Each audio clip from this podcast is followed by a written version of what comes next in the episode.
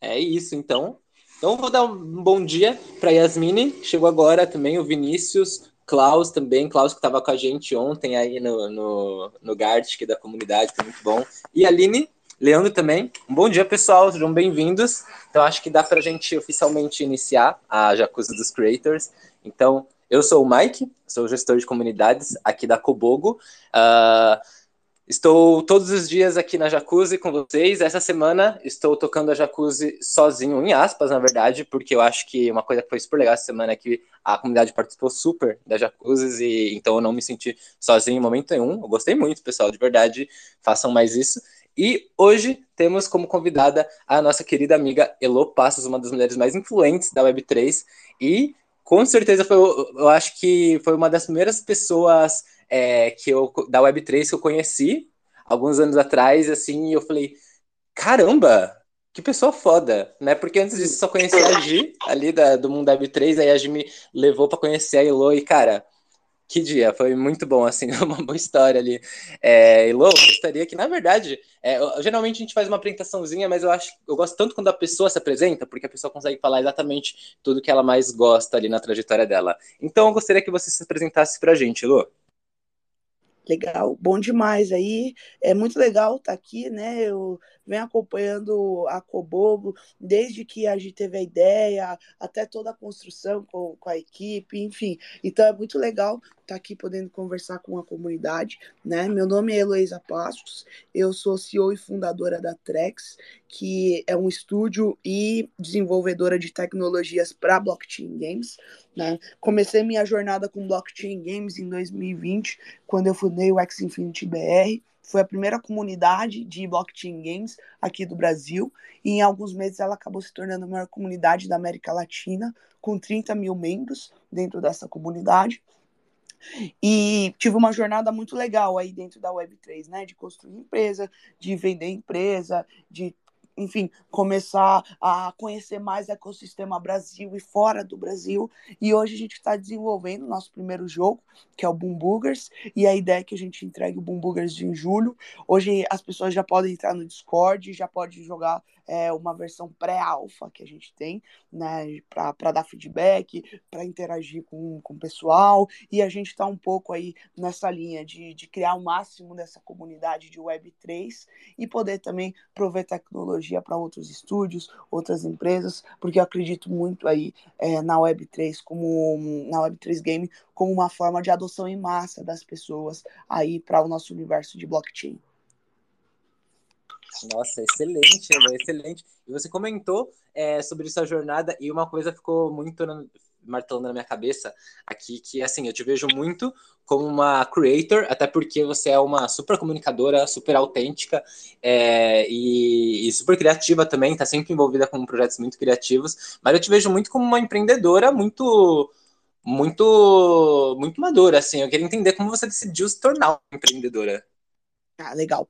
É, eu acho que isso foi muito sangue de família, assim, para ser bem sincera. Minha mãe, desde que eu me conheço por gente, ela, ela é empreendedora, né? Minha mãe tem uma história muito legal, que ela começou como, como gerente de, de loja quando ela chegou em São Paulo, ela veio de Sergipe, ela chegou sendo gerente de loja de cristal, é, na verdade vendedora, e em pouco tempo ela escalou muito, porque ela sempre teve muita gana de, de vencer, de ir atrás, então eu cresci pequena, vendo minha mãe ser sacoleira, aí ter a primeira loja que era pequenininha, e aí mudar para uma loja um pouco maior, e assim eu fui vendo, tipo, muito da vontade dela de, de querer ser a própria chefe dela, de, de querer mudar a vida dela através do empreendedorismo. E ela nem sabia o que era empreendedorismo, né? Empreendedorismo é uma palavra super nova pra gente, é, mas ela já tinha essa questão de empreendedorismo, de ir e fazer e acontecer e resolver problema. Então, eu cresci vendo isso, né? Vendo muito dessa questão de, de liderança é, familiar mesmo. Então, minha mãe foi a, a, o primeiro exemplo de liderança feminina que eu tive na vida. E aí eu cresci, fui para o um mercado, na verdade, corporativo, né, na direção de, de projetos criativos para marcas. Então, já trabalhei para como designer de produto para Disney, né? Trabalhei bastante tempo em, em brand experience para grandes marcas. E aí, em 2017, eu comecei a trabalhar no mercado de tecnologia. E chegou um momento que eu falei, pô, estou fazendo aqui, trabalhando, trabalhando, é, eu, eu, quero ter mais flexibilidade e eu sei que eu consigo fazer mais escala, né? Nos lugares que eu vou, eu consigo estruturar a área, é, crescer a área, enfim, dar resultado, então eu posso tentar fazer isso para mim. Então, comecei criando, tipo, um, um, era uma agência, né? Nem era uma consultoria quando eu criei uma agência de design, até eu formatar ela para um modelo de consultoria. E aí eu comecei a ir muito evento de, de networking, indo nesses eventos de networking, eu, eu tive a possibilidade de conhecer gente e conseguir ter um tamanho um pouco maior. Então, atendi muito varejo, atendi muito fintech, né? Honda, Stone, Magalu, Abipag, Rabobank, enfim. Então, foi muito legal ver, ver tipo, como que o mercado é, reagia a cada vez que eu tinha uma ação, né? Então, para mim era muito ação e reação. Tipo, ah, se eu agir, como que o mercado vai reagir? E aí foi assim que eu comecei a empreender, né? Primeiro com a consultoria design, depois com minha primeira empresa de tecnologia e agora com a Trex. Eu acho que todo mundo é meio empreendedor, né? É, e eu acho que é, é uma das principais características que vai diferenciar os creators que, que vão ter muito sucesso para talvez aqueles que vão ter só algum sucesso. Porque você precisa aprender a fazer gestão, né? Gestão da sua carreira, gestão de parcerias, como que você escala marcas, né? Lá no Web Summit a gente viu muito isso.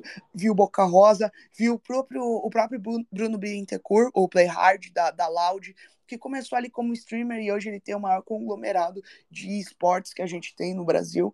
Então eu acho que, que foi muito esse o caminho e muito minha visão sobre creator e empreendedorismo. Nossa, Elô, muito legal, muito legal. É... E, eu, e agora você comentando, né, sobre toda essa sua trajetória no empreendedorismo, eu fiquei pensando, quando que foi seu primeiro contato com jogos da Web3? O meu primeiro contato foi em outubro de 2020. É, antes disso, eu já tinha visto em, em julho de 2020 o Ember Sword, né? Só que só ouvia se falar do, do Ember Sword, então é, eu nunca joguei, mas foi julho, maio de 2020. Eu sabia que estava sendo um, um jogo desenvolvido para Engine naquela época, né? Que era uma blockchain, ele nem estava na Immutable X, estava na Engine. É, então eu vi que estava sendo desenvolvido, mas comecei efetivamente ali em outubro de 2020 que foi quando eu comprei os meus primeiros Exes, nem era na rede Ronin ainda, a gente tinha que fazer tudo pela MetaMask, tudo pagava taxa, o Ex custava 20 dólares, mas só de taxa você pagava 40 dólares, então foi, foi muito legal assim, e, e aí foi quando eu criei a comunidade, e quando eu comecei a entender um pouquinho mais aí do que eram blockchain games. Nossa, muito, muito bom. Eu acho que, que a, a, a primeira vez que eu acho que eu ouvi falar sobre jogos relacionados à Web3 foi ali em 2021, mesmo né, com a super popularização ali do Axie, né? Até participei de escolinhas também. E tanto que quando eu conheci você, né? E eu fui lá e é, eu fui lá no, no prédio da Spaces, né? Onde a gente fez a gravação ali com a, conversa com a Gi. E aí vocês tinham vários AP3, tinham vários axezinhos pequenininhos. Achei a coisa tão fofa aquilo ali. Achei maravilhoso, maravilhoso mesmo. Eu lembro que até eu falei pra Gi, falei, cara, meu aniversário tá chegando, já sabe que eu quero ganhar.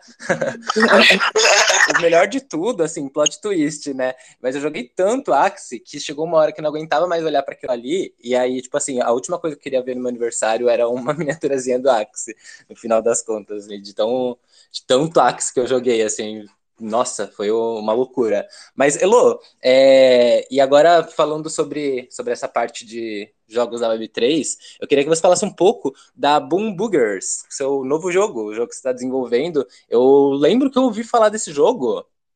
Eu acho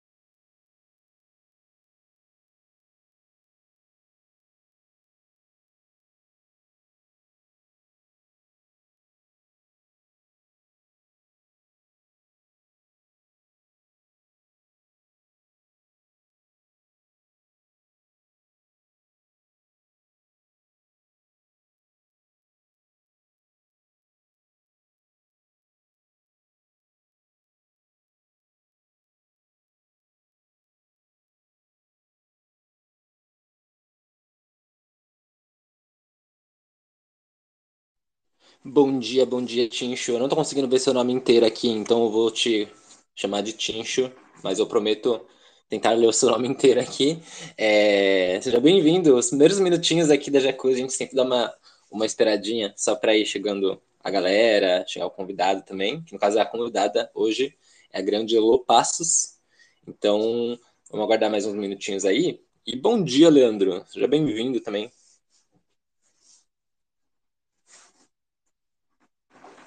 Bom dia, bom dia. Mano, sem o Andrézinho aqui, a gente fica sem música, cara, porque o celular que eu, que eu usaria para colocar música é o que eu uso para fazer a live. Então, dessa vez ficaremos sem música, mas se for o caso, eu até canto aqui. Vamos ver como vai ser. Nossa, gente, ontem a gente jogou o Gart, que é ali na, no servidor da, da comunidade. Cara, foi tão legal. Nossa, há muito tempo eu não dava tanta gargalhada assim. Foi, foi bem legal. Eu até coloquei ali no, no chat geral do, do servidor do Discord várias, várias artezinhas que a gente fez por lá. Depois dê uma olhadinha lá.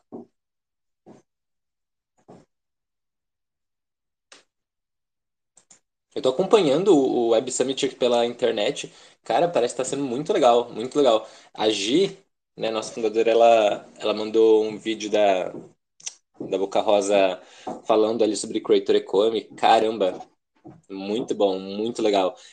É maravilhoso, assim, porque a gente vê ali nos eventos, né, tipo, tudo isso que a gente vem discutindo aqui, né, já há alguns meses, é, se reafirmando, né, então é, é, é muito legal, assim, dá um, dá um gás. Bom dia, Elo, bom dia! Você deve ter pela conta da Trex, isso, acabei de ver essa mensagem aqui. Vou te aceitar aqui. Seja bem-vinda e dá um oizinho pra gente aqui, Lu. Bom dia, pessoal, tudo bom? Tudo bom demais, Elo, e você? Tudo ótimo também, bem demais. Ah, que bom, é isso. Tava dando boas-vindas pessoal que tá chegando, né? Porque sempre os primeiros minutinhos a galera vai chegando, aos poucos. Aí geralmente eu dou uns quatro minutinhos de tolerância, assim, pra, pra gente aguardar. Aí a gente fica aqui na, numa conversinha fiada mesmo, conversinha ah, de sexta-feira. Ah, legal. Oi, Lu, você tá na, no Web Summit? Não, voltei ontem para São Paulo, mas estava insano tava... demais. Nossa, o Bota Muita Fé, eu tava acompanhando pela internet, tá falando agora. O que, que você achou mais legal por lá?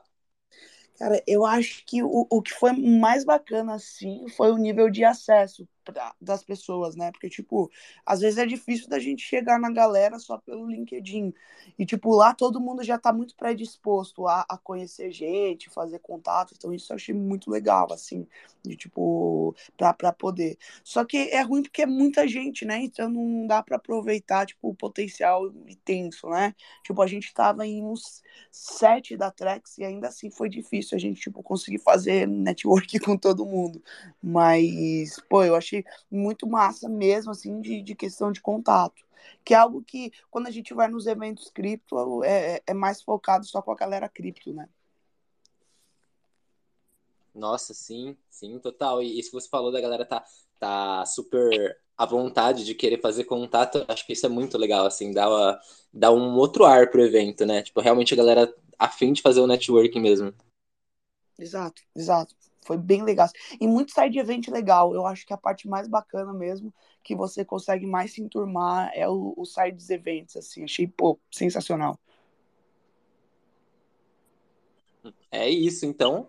Então, vou dar um bom dia para Yasmine, chegou agora também, o Vinícius, Klaus também, Klaus que estava com a gente ontem aí no, no, no Gartic da comunidade, foi muito bom.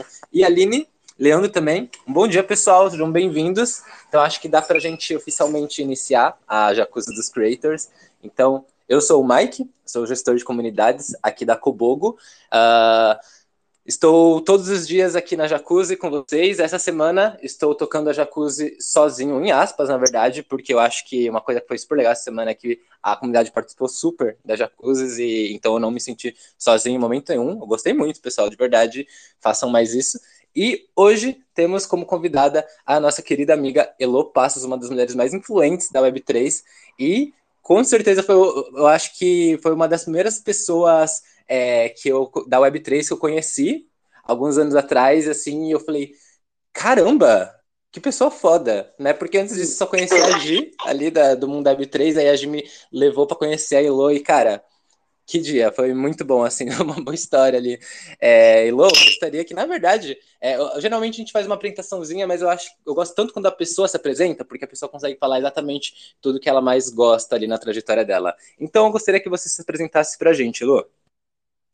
Legal, bom demais aí. É muito legal estar tá aqui, né? Eu venho acompanhando a Cobobo desde que a gente teve a ideia, até toda a construção com, com a equipe, enfim. Então é muito legal estar tá aqui podendo conversar com a comunidade, né? Meu nome é Heloísa Passos, eu sou CEO e fundadora da Trex, que é um estúdio e desenvolvedora de tecnologias para blockchain games. Né? Comecei minha jornada com blockchain games em 2020, quando eu fundei o X Infinity BR. Foi a primeira comunidade de blockchain games aqui do Brasil, e em alguns meses ela acabou se tornando a maior comunidade da América Latina, com 30 mil membros dentro dessa comunidade. E tive uma jornada muito legal aí dentro da Web3, né? De construir empresa, de vender empresa, de enfim, começar a conhecer mais ecossistema Brasil e fora do Brasil. E hoje a gente está desenvolvendo o nosso primeiro jogo, que é o Boom Boogers, e a ideia é que a gente entregue o Boom Boogers em julho. Hoje as pessoas já podem entrar no Discord, já podem jogar é, uma versão pré-alfa que a gente tem, né, para dar feedback, para interagir com, com o pessoal, e a gente está um pouco aí nessa linha de, de criar o máximo dessa comunidade de Web3 e poder também prover tecnologia para outros estúdios, outras empresas, porque eu acredito muito aí é, na Web3 como na Web3 Game como uma forma de adoção em massa das pessoas aí para o nosso universo de blockchain. Nossa, excelente, excelente. E você comentou é, sobre sua jornada e uma coisa ficou muito martelando na minha cabeça aqui, que assim, eu te vejo muito como uma creator, até porque você é uma super comunicadora, super autêntica é, e, e, super criativa também, está sempre envolvida com projetos muito criativos, mas eu te vejo muito como uma empreendedora muito muito muito madura, assim, eu queria entender como você decidiu se tornar uma empreendedora. Ah, legal. É, eu acho que isso foi muito sangue de família, assim, para ser bem sincera.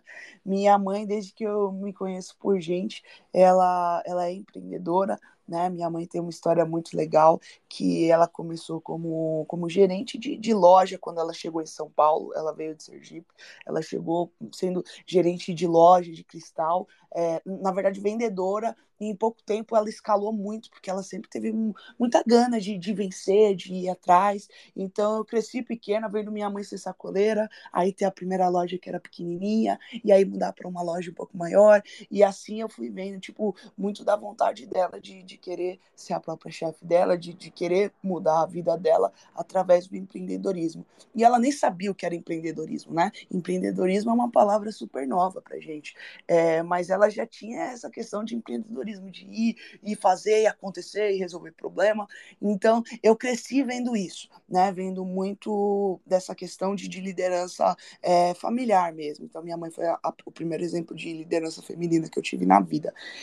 E aí eu cresci, fui para o um mercado, na verdade, corporativo, né, na direção de, de projetos criativos para marcas. Então, já trabalhei para como designer de produto para Disney, né, trabalhei bastante tempo em, em brand experience para grandes marcas. E aí, em 2017, eu comecei a trabalhar no mercado de tecnologia. E chegou um momento que eu falei, pô, tô fazendo aqui, trabalhando, trabalhando, é, eu, eu, quero ter mais flexibilidade e eu sei que eu consigo fazer mais escala, né? Nos lugares que eu vou, eu consigo estruturar a área, é, crescer a área, enfim, dar resultado, então eu posso tentar fazer isso para mim. Então, comecei criando, tipo, um, um, era uma agência, né? Nem era uma consultoria quando eu criei uma agência de design, até eu formatar ela para um modelo de consultoria. E aí eu comecei a ir muito evento de, de networking, indo nesses eventos de networking, eu, eu tive a possibilidade de conhecer gente e conseguir ter um tamanho um pouco maior. Então, atendi muito varejo, atendi muito fintech, né? Honda, Stone, Magalu, Abipag, Rabobank, enfim. Então, foi muito legal ver, ver, tipo, como que o mercado é, reagia a cada vez que eu tinha uma ação, né? Então, para mim era muito ação e reação. Tipo, ah, se eu agir, como que o mercado vai reagir? E aí foi assim que eu comecei a empreender, né? Primeiro com a consultoria design, depois com minha primeira empresa de tecnologia e agora com a Trex. Eu acho que todo mundo é meio empreendedor, né? É, e eu acho que é, é uma das principais características que vai diferenciar os creators que, que vão ter muito sucesso para talvez aqueles que vão ter só algum sucesso. Porque você precisa aprender a fazer gestão, né? Gestão da sua carreira, gestão de parcerias, como que você escala marcas, né? Lá no Web Summit a gente viu muito isso, viu Boca Rosa, viu o próprio, o próprio Bruno Bittencourt, o Play Hard da, da Loud, que começou ali como streamer e hoje ele tem o maior conglomerado de esportes que a gente tem no Brasil. Então eu acho que, que foi muito esse o caminho e muito minha visão sobre creator e empreendedorismo. Nossa, Elo, muito legal, muito legal. É... E, eu, e agora você comentando, né, sobre toda essa sua trajetória no empreendedorismo, eu fiquei pensando, quando que foi seu primeiro contato com jogos da Web3? O meu primeiro contato foi em outubro de 2020. É, antes disso, eu já tinha visto em, em julho de 2020 o Ember Sword, né? Só que só ouvia se falar do, do Ember Sword, então é, eu nunca joguei, mas foi julho, maio de 2020. Eu sabia que estava sendo um, um jogo desenvolvido para Engine naquela época, né? Que era uma blockchain, ele nem estava na Immutable X, estava na Engine. É, então eu vi que estava sendo desenvolvido, mas comecei efetivamente ali em outubro de 2020 que foi quando eu comprei os meus primeiros Exes, nem era na rede Ronin ainda, a gente tinha que fazer tudo pela MetaMask, tudo pagava taxa, o X custava 20 dólares, mas só de taxa você pagava 40 dólares, então foi, foi muito legal assim, e, e aí foi quando eu criei a comunidade, e, e quando eu comecei a entender um pouquinho mais aí do que eram blockchain games. Nossa, muito, muito bom. Eu acho que, que a, a, a primeira vez que eu acho que eu ouvi falar sobre jogos relacionados à Web3 foi ali em 2021, mesmo, né, com a super popularização ali do Axie, né, até participei de escolinhas também, e tanto que, que quando eu conheci você, né, e eu fui lá e é, eu fui lá no, no prédio da Spaces, né, onde a gente fez a gravação ali com a, conversa com a Gi, e aí vocês tinham vários apetrechos, tinham vários axezinhos pequenininhos, achei a coisa tão fofa aquilo ali, achei maravilhoso, maravilhoso mesmo. Eu lembro que até eu falei pra Gi, falei, cara, meu aniversário tá chegando, já sabe que eu quero ganhar. o melhor de tudo, assim, plot twist, né? Mas eu joguei tanto Axie que chegou uma hora que não aguentava mais olhar para aquilo ali, e aí, tipo assim, a última coisa que eu queria ver no meu aniversário era uma miniaturazinha do Axie, no final das contas, né? de tão de tanto Axie que eu joguei, assim, nossa, foi uma loucura. Mas, Elo, é, e agora falando sobre, sobre essa parte de jogos da Web3, eu queria que você falasse um pouco da Boom Boogers, seu novo jogo, o jogo que você está desenvolvendo. Eu lembro que eu ouvi falar desse jogo. Eu acho que foi no canal do Nenesc, hein? Eu acho que foi no canal do Nenesc. Provavelmente foi, porque o Nenesk, além de um grande parceiro, para mim é um dos presentes mais incríveis que eu tive na Web3. Né? Um amigo muito querido, uma pessoa muito de bem, e ele é um dos embaixadores do Boom Boogers, né? Ele foi um dos primeiros vídeos do Boom Boogers da internet, foi o Nenesk que fez. Então, queria mandar até um super beijo para ele, porque é uma das pessoas mais queridas aí que, que eu conheço. É, e eu ia até falar isso, né? Ah, não tem miniatura do, do X, porque jogou muito, mas agora vai ter miniatura do Boom Boogers, né? Quando eu fizer miniaturas do Boom Boogers, vou te mandar aí, Mike. Mas o Boom Boogers, ele é um jogo que a história dele é, é muito bacana, né? É, eu sempre sonhei em fazer algumas faculdades aqui de São Paulo que a gente chama, que são tipo top tier one, né? Então, eu brinco que são a Ivy League aqui de, de comunicação de, de São Paulo. Então, Belas Artes, né? A ISPM, só que eu não tinha dinheiro para poder fazer essas faculdades. Então, eu consegui uma bolsa, que era uma iniciação científica dentro da Belas Artes, para eu poder fazer um artigo científico relacionado ao curso que eu estava estudando. Eu estava fazendo desenho de animação na época, e aí eu tinha um artigo científico relacionado à criação de personagem. Então eu comecei a estudar um pouco teoria do caos, comecei a estudar Jung, comecei a estudar é, a, a, o herói de mil faces, né? A jornada do herói que a gente fala, que é aquela jornada que a gente vê em filmes clássicos, né? Star Wars tem muito a, a jornada do herói. E, e aí o Boom saiu disso. Eu falei, vou criar personagens que eles tenham um alto potencial licenciável e que eu consiga trabalhar muito vertical de entretenimento com eles, né? Na época eu nem imaginava que eles iam virar jogo. Para mim ia virar desenho animado só, tipo desenho animado de, de YouTube mesmo, uma pegada meio Mônica Toy Toy, sabe? Eu sempre acreditei muito no poder de, de licenciar, né? Que eu acho que é, é, algo que os creators conseguem fazer quando eles chegam em determinado ponto, né? Você conseguir usar da sua marca para você para você vender produtos, né? O Condzilla faz isso muito bem.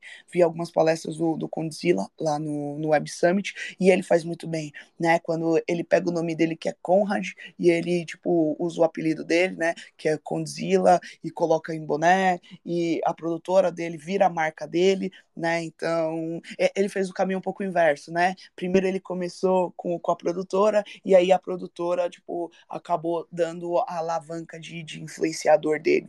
Mas, enfim, então o Boogers ele começou para ser essa vertical de entretenimento.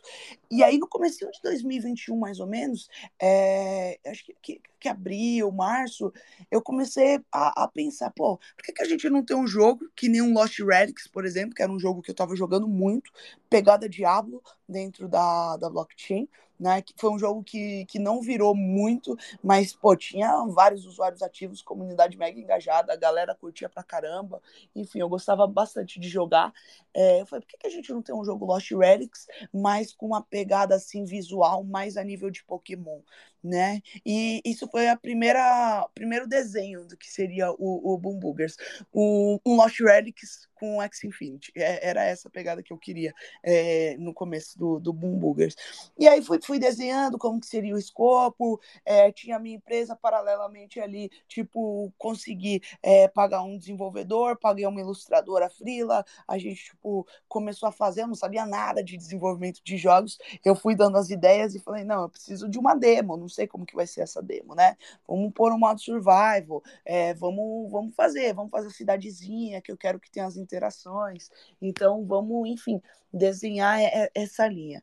Aí, beleza, é, criei um primeiro modo 2D, a gente pivotou para o 3D, então oficialmente do que a gente tem hoje de, de 3D, né, é quase um ano e nem um ano e meio ainda que a gente tem, né, de tipo desenvolvimento do, do jogo em si. Começou ali em janeiro do ano passado, né? E aí quando eu fundei a Trex eu consegui realmente embasar uma estrutura de ok, o que eu preciso fazer para desenvolver o, o, meu game aqui, né? Então foi, foi bem legal isso. A gente trouxe um pessoal muito legal de mercado. Meu chefe design officer, por exemplo, ele é sócio do estúdio da, da Storm. A Storm fez várias coleções legais de NFT ano passado. Eles já ilustram para Disney dentro de alguns projetos do Star Wars. É, ilustraram para o Arcane, que foi aquela série da Netflix do League of Legends estou com um game producer 14 anos dentro do mercado de outsourcing de games.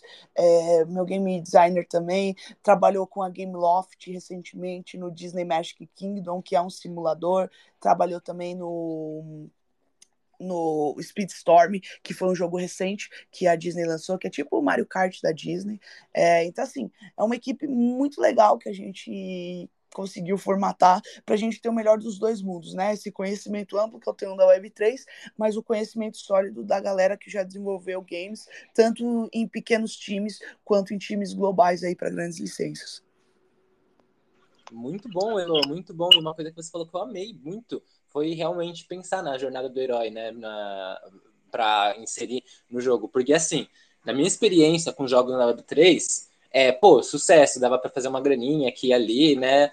É, lógico, um, né, com certa estratégia, mas nunca tinha algo que realmente prendesse ali pelo jogo. Sempre era tipo, o interesse ali pelo jogo era fazer o dinheiro e nunca foi sobre a história. Eu acho que isso foi muito importante, assim, pra gente super se desprender é, dessa, pelo menos pra mim, né? De super me desprender de, desses jogos da Web3, porque realmente nunca teve um significado maior, né? E agora, tipo assim, você já está pensando nisso tudo, né? Então acho que vai ser um, vai ser um, um super caminho legal aí que você vai seguir. E até me veio uma pergunta: é, quando você é, quando você identificou né, essa necessidade de colocar uma storytelling ali na, no jogo, é, você teve alguma inspiração? Você tem algum, teve algum jogo em mente? Você falou que queria fazer alguma coisa é, legal, parecida, ou talvez se inspirar?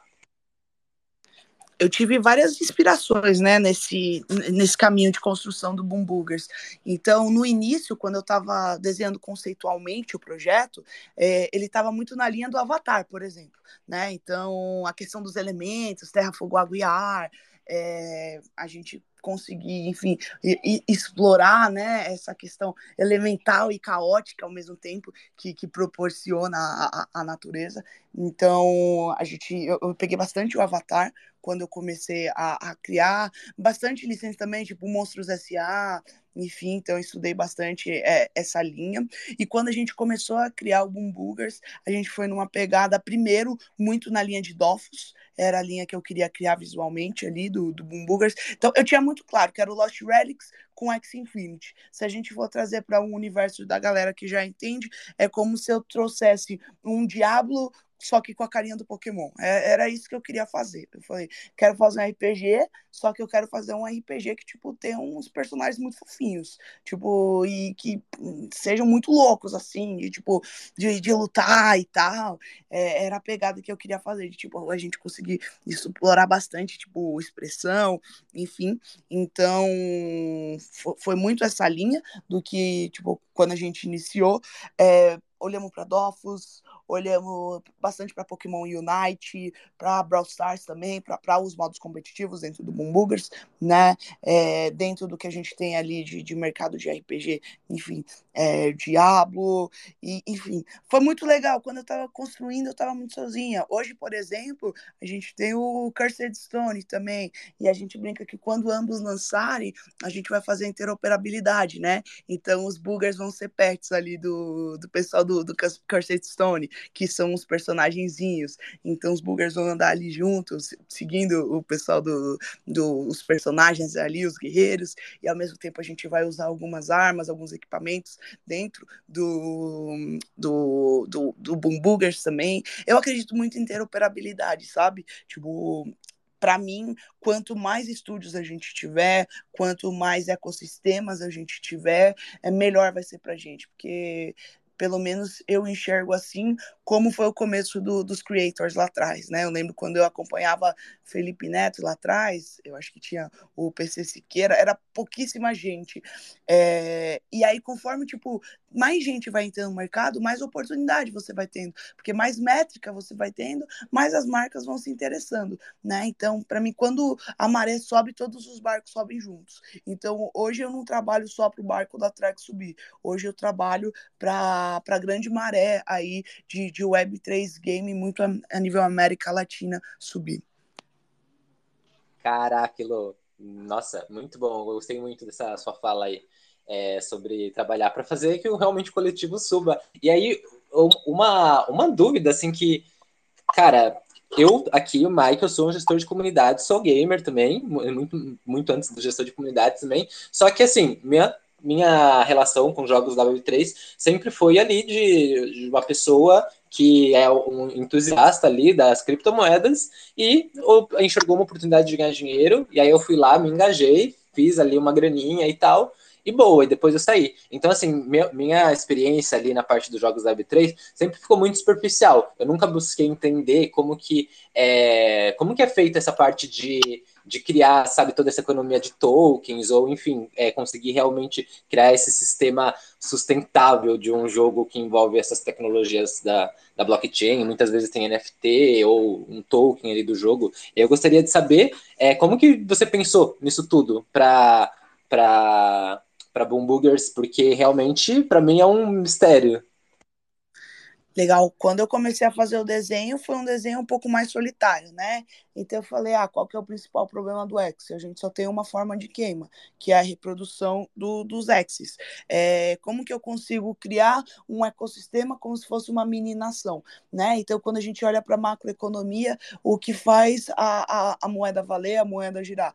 É oferta e demanda. Então, quanto mais você tem ali para poder gastar, né? É, quanto mais é, gente ofertando algo e quanto mais poder de compra, mais essa economia vai girar. Então eu falei, preciso desenhar algo que tenha várias vertentes de queima, né? Então, que tenha uma vertente de queima ali, por exemplo, é, para construir, tem uma vertente de queima para você poder entrar em arena, uma vertente de queima para você poder criar novos personagens. Então, eu pensei, como que eu crio essa vertente? Eu criei o primeiro modelo e aí, é, muito pela relação que eu tinha criado de mercado, eu trouxe advisors muito bons a nível de tokenomia, que era o pessoal da Mercúrio Cripto.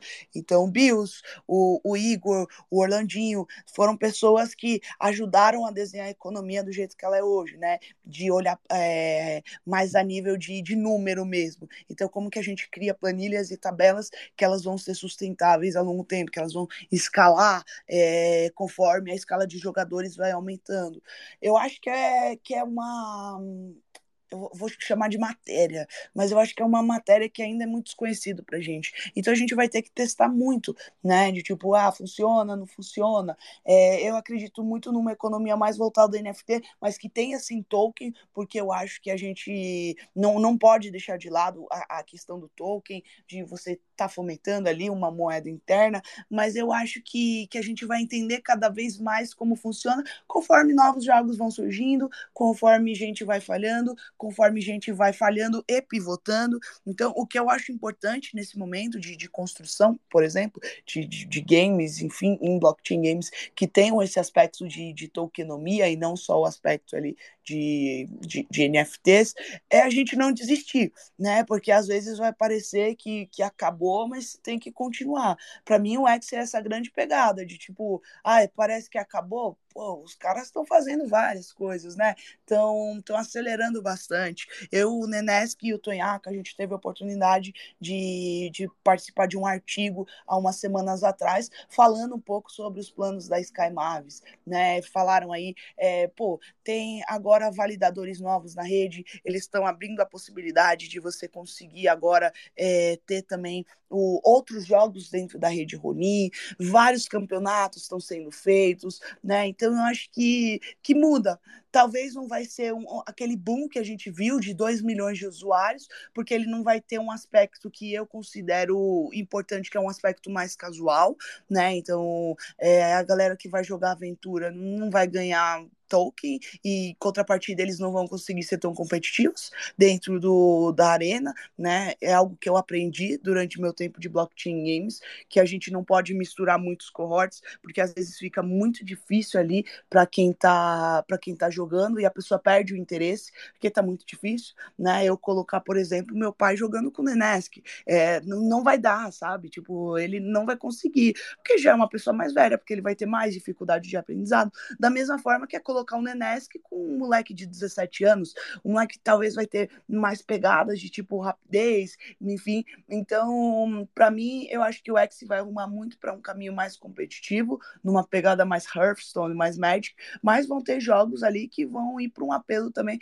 mais hyper casual, mais de, de diversão, né? O Brawl Stars para mim é esse exemplo de tipo você você vai jogando ali porque tipo você, você quer gastar tempo e às vezes eu quero gastar tempo ali com meu sobrinho que joga e a gente se diverte. Meu sobrinho vai falar, nossa, como você é ruim, mas é algo que está um pouco mais action, enfim, então um pouco disso. Muito bom é, essa questão mesmo de, de você ter pessoas. É, ter modos competitivos, né? Ranqueados ali, separados de, da, da parte mais casual, é muito importante, porque assim, é, eu. Na, na maior parte dos jogos que eu, que eu joguei durante minha vida, eu sempre fui aquele cara que assim, joga poucos jogos, jogar um ou dois, mas eu vou jogar muito bem esses dois. E aí eu sempre gostei muito de ir para a parte mais competitiva. né? E assim, quem joga jogo competitivo e aí vai jogar um pouquinho ali no casual, você percebe que existe uma diferença muito grande. E ali no Axie Infinity também, porque além de uh, dizendo agora, né, baseado na experiência que eu tive com as pessoas, né, que conviveu, convivi ali na, na época do Axie, é, era um jogo em inglês, então tipo assim, muitas pessoas é, tinham tinham algumas dificuldades ali com a com a com a língua né? E muitas vezes essas pessoas eram é, se, mulheres de idade, senhores de idade, é, às vezes eram umas crianças bem pequenininhas também, nossa, que tinha de criancinha jogando Axe também, era uma loucura. Então, realmente, assim, é, existia um gap ali muito grande. É, então, assim, apesar do jogo ter uma ter uma premissa, né, de ser algo justo, né, porque é basicamente um contra um e cada um tem suas cartas, né, consegue bolar suas estratégias, enfim. É, mas na verdade, né, se a gente for olhar numa visão mais próxima, assim, não é tão justo assim, porque existem vários gaps ali no meio disso tudo. E pessoal, é, eu gostaria de convidar todo mundo aí que quiser subir aqui para fazer perguntas para Elo, contribuir, Nenesk também, um grande ídolo aqui dos jogos da Web3, fique à vontade. É, e Elo, uma pergunta é, que eu adoro fazer para pessoas que eu sei que gostam de jogos é: uh, tem algum jogo? E aí eu, eu, eu, tinha pensado em blockchain, né, um jogo relacionado a blockchain, mas aí eu acho que a gente pode até abrir, pode ser um jogo relacionado a blockchain ou não. Que você ainda joga hoje em dia, aí não vale o Boom Boogers. eu jogo muitos jogos, na verdade, né? Tipo, eu, e graças a, Deus, assim, vou, vou colocar assim, é, hoje eu posso trabalhar com games. Porque durante muito tempo eu gostei muito de jogar, mas eu tinha que trabalhar muito e eu não tinha tempo de jogar. Hoje, por trabalhar com games, eu preciso ficar testando o jogo e, tipo, levando ideia para minha equipe, enfim, né? Não é algo que, tipo, eu fico o dia inteiro jogando, mas eu tenho mais flexibilidade de, de poder fazer isso hoje, né? Então, o, recentemente de Nintendo Switch, eu joguei Hollow Knight, eu gostei muito, zerei Hollow Knight, é um jogo que eu acho lindo, e é lindo você pensar que cinco pessoas criaram Hollow Knight. É uma obra de arte para mim, aquele jogo é maravilhoso a nível de sonoplastia, a nível de arte, a nível de game design, a nível de história. É, é, é lindo aquele jogo. É, joguei também Ori and the Blind Forest, que também é um jogo maravilhoso de lindo. Eu, eu, gosto de jogos bonitos, né, visualmente. E se eu chorar é melhor ainda, porque eu sei que aquele jogo tá, tá me envolvendo. Uh, recentemente eu estava jogando Stardew Valley, porque eu estou tentando ruxar o jogo, então só falta eu pegar o relógio dourado lá, mas já pesquei todos os peixes, já fiz todas as receitas, já interagi com todas as pessoas da cidade. E de blockchain games eu tenho jogado X ainda, por incrível que pareça. Eu gosto às vezes de tipo, entro, faço uma partidinha, saio, é, mas é, de blockchain games X sobrou aí e X continua na, no, no, meu coração, né? Eu sou, sou muito grata pelo X. X mudou minha vida e eu acredito que de muitas outras pessoas que iniciaram pelos games e hoje a gente vê é, influenciadores, enfim. E, e, pô, eu acho que, que realmente mudou a vida de, de, de grande parte da galera que tá na Web3 hoje aí. Super, super, Elo. Nossa, essa semana a gente conversou bastante sobre jogos aqui na Jacuzzi dos Creators, né? E uma coisa que foi dita, eu acho que inclusive pelo Davi, é que realmente os jogos da Web3 eles foram a porta principal, assim, para a galera começar a, a conhecer a Web3. Então, por exemplo, eu mesmo, eu conhecia é, cripto, né? Acho que, sei lá, desde 2017, 2018, ali, quando acompanhava o canal do, do Bitnada. E, mas depois disso, assim, eu não tive mais contatos e só voltei a ter contato jogando o X mesmo, né? E daí, né, comecei a ter contato com o X, comecei a ter contato com outras tecnologias da Web3 e, né, hoje em dia estamos aí super imersos na, na nossa bolha da Web3. E, cara, é isso, realmente os jogos, eles são muito, muito, muito importantes. E, Lu, você comentou agora da, do Axie, é, de, dele tá aí de pé firme e forte, que você ainda tá jogando, como que tá o jogo? Agora, porque faz muito tempo, eu, eu, pergunto isso porque faz muito tempo que eu não, eu não vejo notícias, né, do jogo, e eu tô realmente curioso para saber como que ele funciona. Cara, é, É assim, ó, se você for olhar o que era Classic para o que é Orange hoje, é outro jogo, é outro jogo. Apesar das cartas, tipo, de manter as partes e tal, as cartas fazem hoje são muito diferentes, as dinâmicas são muito diferentes. Hoje você tem o que a gente chama de runas, que são equipamentos que você coloca no, no X, né? Então, cada X pode ter uma runa ali, e essa runa, tipo, dá, dá mais efeito. Você tem encantamentos que você coloca dentro das cartas, é, você tem também ali ali uh, a questão de, de adesivinhos, que era um negócio que eu sempre falava que a gente devia ter, né? De tipo reações, então hoje você tem reações. Hoje tá muito mais fácil de você ganhar XS, porque, tipo, se você ficar ali entre, eu acho que os 20 mil mais ou menos, é, eu acho que é 20 mil, é, você já ganha alguma porcentagemzinha de, de AXS, porque não tá tão competitivo, né? Não tem tipo, 2 milhões de usuários, que nem tinha, deve ter, não sei, uns 60 mil, uns 40 mil usuários ativos hoje. É, então, tá, tá bem legal a nível de, de competição. Você tem rankings diferentes. Então antes a gente só tinha um ranking, né? Antes eu falava assim, ah, tô no ranking 1300. Hoje você tem como se fossem pequenas ligas, né? Então ah, é, a Liga Ovo, a Liga Ovo 3, a Liga Ovo 2, a Liga Ovo 1, aí vai pro Chicken, enfim, então são diferentes ligas até chegar nos challenges, que são o, os mais altos. É tem um, uma lore por trás, né? Para quem não sabe, lore é a história do jogo. Então tem uma história ali. Se você joga o modo aventura, é, você vai desbloqueando. Você tem os personagens free. Então, se você quiser começar a jogar hoje e não tiver X disponível, não precisa comprar. Você pode ir ali através do, do X. Enfim, então tá, tá bem diferente. E algo muito legal do universo do X é que começaram a nascer jogos é, dentro da Ronin com a IP do X, né? Com a propriedade intelectual do X. Então Existem outros é, jogos que pô, eu não, não, vou saber o nome, mas tem o Mecha Infinity, se eu não me engano. Tem, eu acho que o Lunacia Defenders, eu acho que é o nome também, é, que é meio Tower, Tower Defense. É, então, assim, tá, tá bem legal, tá expandindo bastante e tá indo na linha do que eles queriam prover, que era o Project K, que é realmente esse grande ecossistema de Lunacia. Caramba, eu acho que eu, eu cheguei a até acompanhar a parte das Sunas, que eu acho que foi quando realmente é, eu, eu só me desliguei assim da, do Axie e acabei nunca mais vendo. Foi, eu acho que foi antes daquela grande atualização. Que, foi, foi logo quando saiu, na verdade, a grande atualização que chegou às runas. Mas caramba, muita coisa mudou mesmo. Que legal. E caramba, olha só, para pensar, né, tinha 2 milhões de players, agora você comentou que tem 60 mil. Caramba! Não, e é um negócio, Não, e é um negócio sensacional. Ai, Opa, perdão, pode ai, falar.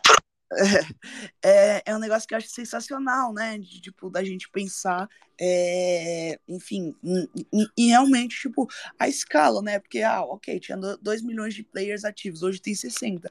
Pô, 60 já ainda é muita gente, né? 60 é um estádio lotado, pô. É um estádio lotado de pessoas jogando X.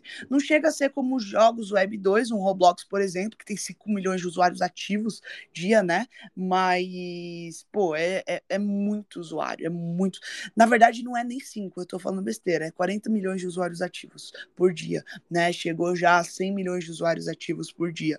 É, então, assim, não é uma escala ainda Web 2, mas, pô, 60 mil é gente pra caramba que está interagindo com, com, o jogo e hoje podendo personalizar os seus exes. E são pessoas que realmente gostam ali do game, né? Porque quem só veio pelo dinheiro, o mercado acabou levando, né? Então acho que é, a gente vai começar a ver cada vez mais essa vertente de, de, de dinâmicas dentro do que a gente tem de indústria de Web3 game. Caraca, né? Olha só como as coisas são, né? Porque tinha lá os milhões de players.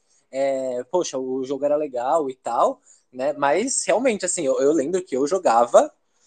Tipo assim, eu dava minha vida ali pelos jogos, mas, cara, tipo assim, complicadíssimo subir de rank, enfim, era, era realmente um jogo muito competitivo, tinha muitas, muitas, muitas pessoas lá, e agora, tipo assim, com, tendo menos pessoas, é um jogo que tem muito mais oportunidade para pessoas que gostam de jogar mesmo, né, então isso é, é muito legal, porque acho que subverte um pouco essa questão de, tipo, nossa, tem muitos players, porque às vezes para um jogo ser bom, e ser bom, quando eu digo bom, é para a experiência do jogador, não necessariamente você tem que ter um, uma tropa inteira jogando o jogo, né, tipo, às vezes um, um um número reduzido pode ser até mais interessante para a própria economia e desenvolvimento do jogo mesmo. Caramba, que legal. É bem bacana, bem bacana. Gosto, gosto muito dessa dinâmica. E Elô, sobre o, o Boom Boogers, é, como que, que. Em que pé estamos? Ele já foi lançado? Já temos detalhes? Já podemos acessar o jogo? Eu vou mandar para vocês o link do Discord, então convido todo mundo aí a entrar agora no Discord do Bumbuga. Estou pegando aqui o convite, né? É, você já tem uma versão disponível aí para poder jogar aqui, né? Então, quem quiser poder testar, dá para testar em iOS, só baixar o teste flight, dá para testar em Android, dá para testar em Windows também. Mandei aqui para vocês, ó, o convite para vocês entrarem aí no Discord do, do Boomboogers. É, pô, tá, tá muito legal, tá, tá sensacional. A gente quer fazer o lançamento em julho, então agora eu trouxe um CTO muito bacana. A gente começou a fazer os primeiros testes de implementação na blockchain, então a gente só está decidindo qual blockchain que, que ele vai ser implementado, né? Estamos é, conversando com, com algumas, porque eu acho que a gente hoje tem muitas possibilidades legais, então a, é, o mais óbvio seria a Polygon, mas pô, a gente tem Oasis que está super forte dentro do mercado japonês, a gente tem enfim, várias, várias novas, né? Ultra, é, Base da Coinbase, enfim. Então a gente está explorando possibilidades para a gente conseguir atingir também uma outra camada de, de, de, players, né? Porque eu acho que quem gosta de game já está no, no universo de blockchain games, vai entrar independente da blockchain, né? Agora eu preciso pegar é, outras pessoas. Como eu pego essas outras pessoas? Então, é um pouco do, do que a gente está desenhando, né? Eu gosto muito da solução da, do, do Immutable, que é o Passport, que você você cria a carteira social. A gente já tem é, tecnologias assim no Brasil e essa é a ideia que a gente cria, né? Algo que seja é, não self-custodial. Eu acredito muito numa é, par custodial assim, é, mais para segurança do, do, usuário, que é um pouco do que a gente tem em linha de, de exchange, né? Quando a gente usa uma Fireblocks, por exemplo. Então a gente está tá indo por essa linha. Você falou uma coisa super nova para mim. Eu, eu, imagino que é que deve ser nova, porque eu nunca ouvi esse termo, mas é carteira social. O que, que seria isso? A carteira social é você fazer como se fosse o, o login com o Google, né? Então, hoje você não precisa criar todos os dados. Você pode, tipo, criar conta com e-mail, né? Criar conta com Facebook, criar conta com Instagram. Então, imagina que você pode, vai conseguir criar sua carteira ali dessa forma, de tipo, ah, coloca o e-mail, vai chegar o código no seu e-mail, você vai pôr ali o código de seis dígitos e você criou sua carteira automaticamente, né? Você não vai ter todo aquele processo que a gente tem de guardar as 12 palavras-chave, enfim. Então, quando a gente fala social, é a gente realmente poder poder usar dessas ferramentas de rede social, de e-mail, para poder criar a, a, as carteiras aí próprias dentro de, de blockchain.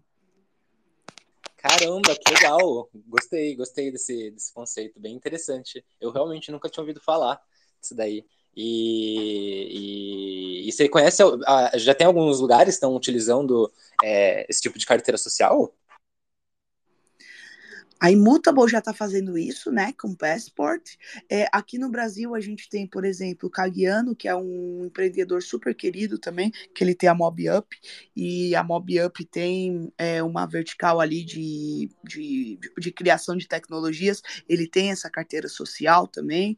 Então, já, já tem algumas coisas que, que tá rolando, né? Eu acho que dentro do, do Web Summit a gente vê umas três soluções diferentes nessa pegada de carteira social e solução que a gente chama que é on-ramp, off-ramp, né? Como que a gente entra com moeda fiduciária, né? O nosso real, e a gente sai com a cripto depois. Caramba, legal, legal. Nossa, learnings, né? Muito bom. Aprendendo coisas novas todos os dias aqui no Jacuzzi. Elo, eu acho que eu não, eu não, não percebi que você tenha falado é, sobre NFTs, mas ficou uma dúvida na minha cabeça, porque eu sempre fui o, o cara de jogos que é o doido das skins, eu sempre gostei de. Cara, minhas contas de jogos, sempre gostei de deixar elas bonitinhas, tipo, bem coisa de colecionador mesmo. E, e tanto que assim, a, a questão de coleções de NFT assim, sempre dá um, umas batidinhas na minha cabeça, porque eu sou o doido da coleção. E aí eu queria muito saber se você, vocês pretendem colocar, é, cole, é, sei lá, algum tipo de conteúdo de NFT dentro do Boom Boogers ou algo assim? legal, a gente pretende sim, né? Para mim é uma economia voltada a NFT e tokens. Eu acho que só um lado não, não se sustenta. A gente precisa ter, tipo, esses dois lados aí conversando e interagindo. Então, os personagens, os equipamentos, é, alguns materiais, é, armas, skins, enfim, são coisas que a gente quer que sejam NFTs, porque a gente entende que são realmente esses ativos do jogo, né? Tem coisas que a gente sabe que não são ativos, né? De tipo, ah, a, a pedra que a gente vai usar para fazer a forja, é, um, um, boost para você ficar duas horas mais rápido, mas é, essas outras verticais a gente acredita que, tipo, tem que ser ativos digitais de, de propriedade própria do, do jogador. Nossa, eu concordo super, até porque, é, nossa, quantas vezes, né? Tipo, vou até dar um exemplo, um exemplo bobinho, mas uh, ali em 2020 eu, eu participava de, de um time competitivo de um jogo chamado Dead by Daylight, né? E, enfim, a gente é, é um jogo que eu nem tem um cenário competitivo consolidado, né? O, o cenário competitivo nós mesmos fãs fazíamos, né?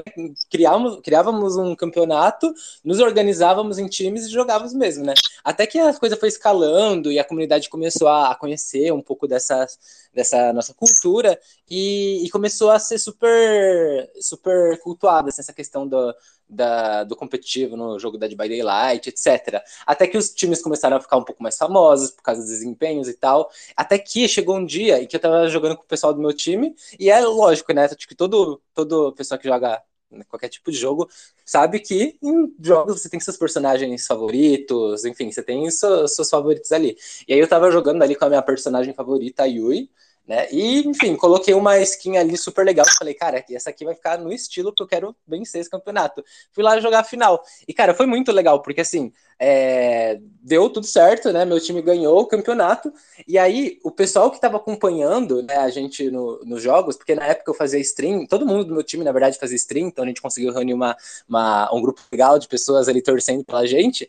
É, eles começaram a, a falar bastante assim, da, das skins que a gente estava utilizando e falavam tanto que de repente assim, foi passando algumas semanas e a gente ia jogando com, né, puxava a partida, caía com pessoas aleatórias, e o pessoal tava reproduzindo essas skins. Então, tipo, isso é só um insight de que, tipo, é, às vezes, para um, um creator, né, um criador de conteúdo mesmo, ou até mesmo um jogador competitivo, né, quando ele joga um jogo, participa de um campeonato, ele vence, né? E tem aquela legião de fãs, né? Tem aquelas pessoas que estão ali torcendo por eles.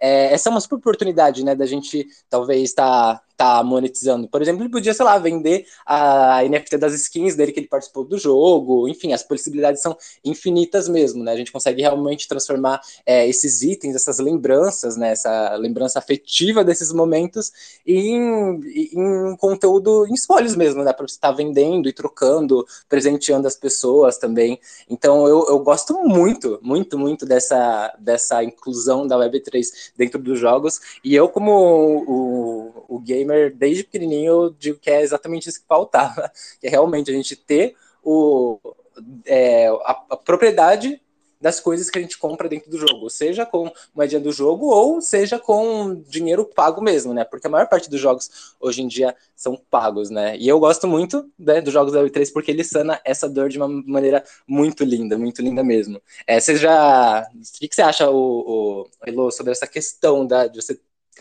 ter a propriedade dos seus itens dentro dos jogos?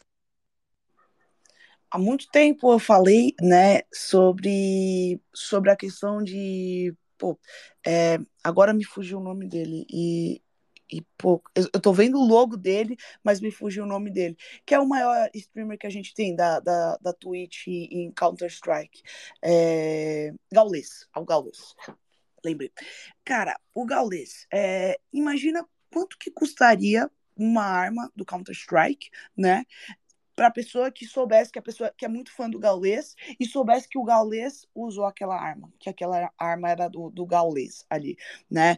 E aí meu ponto é, se a gente levar isso para nossa vida física, né? Porque eu não, não, não, não falo nossa vida real, eu falo nossa vida física e nossa vida digital.